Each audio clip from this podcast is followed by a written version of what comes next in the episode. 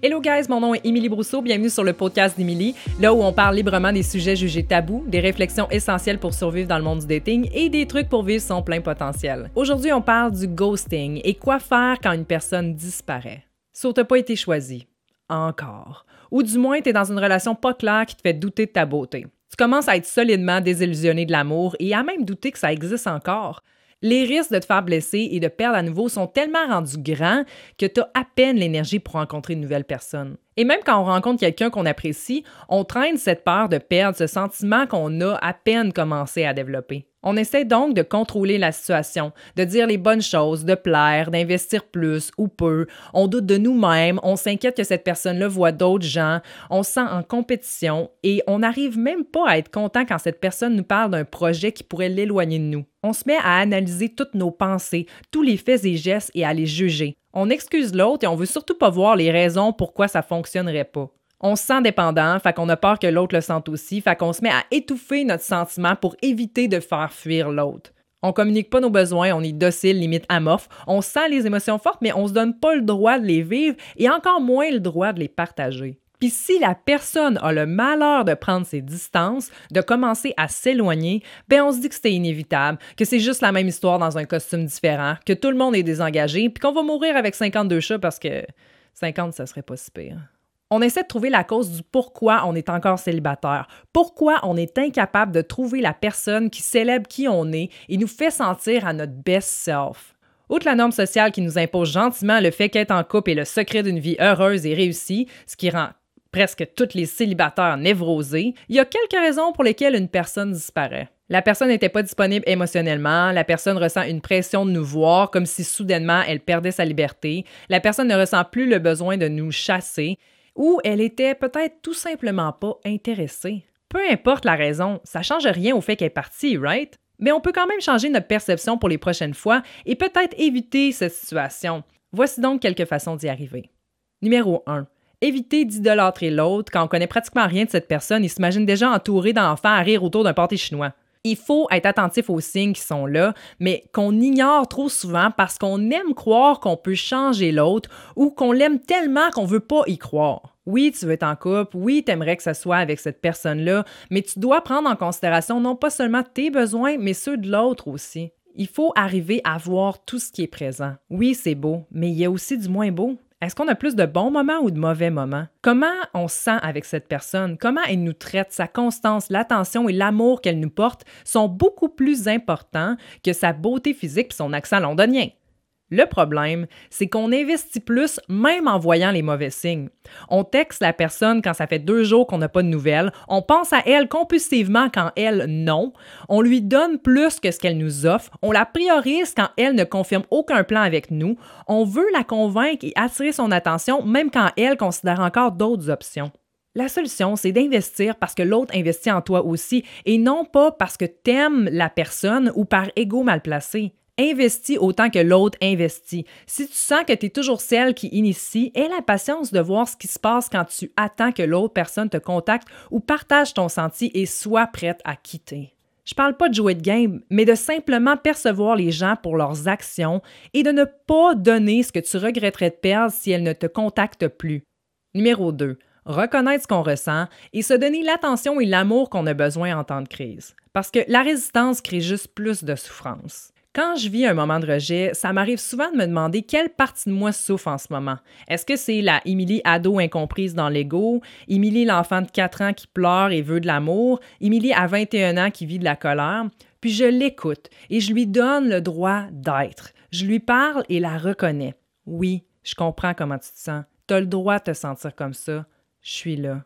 Ça ne veut pas dire se victimiser, mais simplement reconnaître cette partie de nous qui a vécu un trauma et lui donner ce qu'elle a besoin. Parce que quand on l'ignore, elle finit par prendre toute la place et devenir nous. Numéro 3. Éviter de blâmer l'autre. Quand quelqu'un nous rejette, notre premier réflexe est de penser que c'était cette personne-là le problème. Ce qui peut être vrai, mais peut aussi être une pensée dangereuse parce que ça nous empêche de prendre nos propres responsabilités. Est-ce que tu acceptes des choses qui vont à l'encontre de tes valeurs par simple attirance pour cette personne? Est-ce que tu restes quand elle te dit qu'elle veut pas être en couple? Est-ce que tu lui fais vivre certaines situations qui pourraient l'avoir éloigné de toi? Est-ce que tu la priorises au lieu de faire les choses que tu aimes? Est-ce que tu investis plus que cette personne constamment sans rien avoir en retour? Est-ce que tu la veux plus même quand elle te rejette? Si tu sais que tu as fait de ton mieux et que tu n'as rien à te reprocher, tant mieux. Mais si tu sens que ces situations-là t'arrivent constamment parce que tu as encore des choses à travailler, cette situation-là peut être une belle occasion de grandir. Numéro 4. Être prêt à laisser aller cette personne quand on l'aime le plus. What?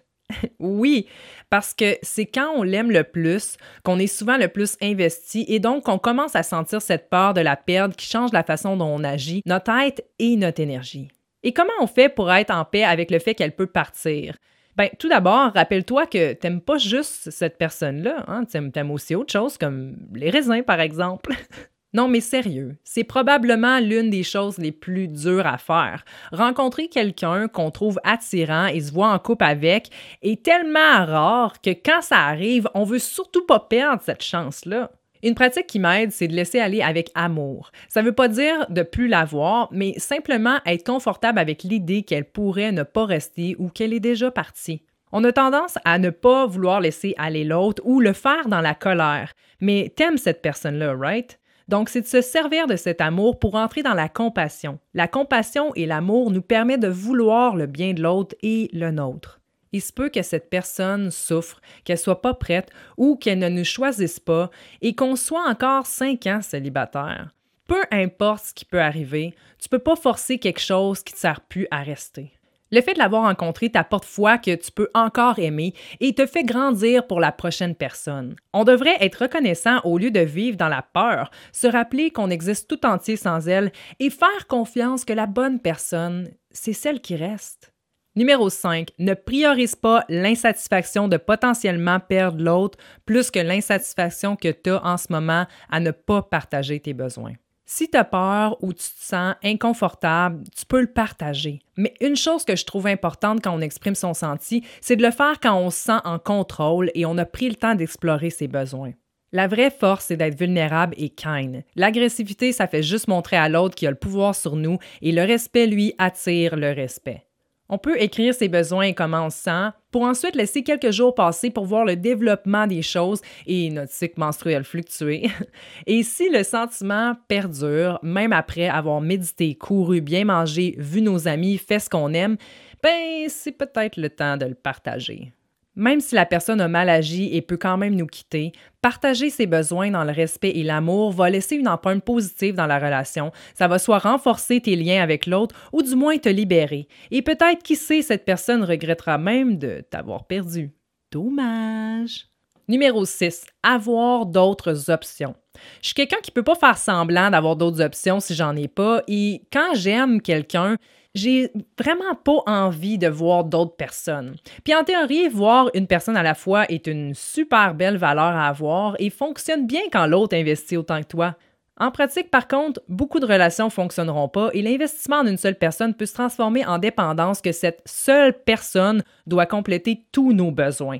Elle devient le centre de notre attention, puis ça peut se ressentir et même faire fuir l'autre. Si tu veux pas dater d'autres personnes, c'est correct, mais occupe-toi à faire ce que t'aimes le reste du temps. Il y a rien de plus sexy que quelqu'un qui dit You know what, ce week-end, je vais aller camper avec des amis ou filmer un projet vidéo. Est-ce qu'on peut se reprendre le week-end prochain?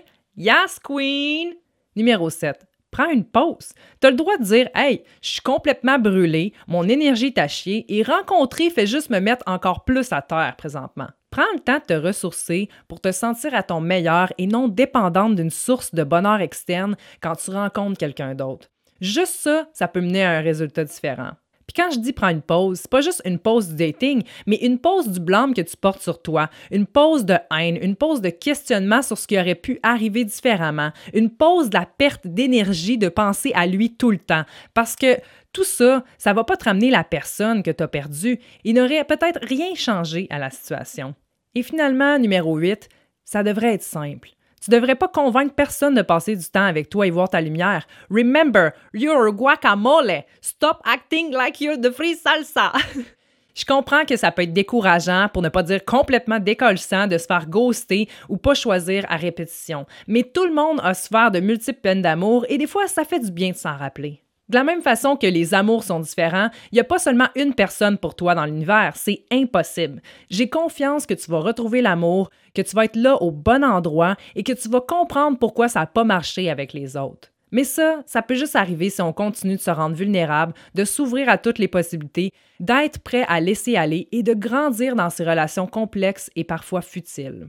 C'était Émilie Brousseau, j'espère que vous avez aimé. Si c'est le cas, je vous invite à liker, partager et vous abonner à ce podcast. N'oubliez pas aussi de visiter mon YouTube et Instagram, là où je poste des nouvelles vidéos fréquemment. On se revoit bientôt. Namaste, guys!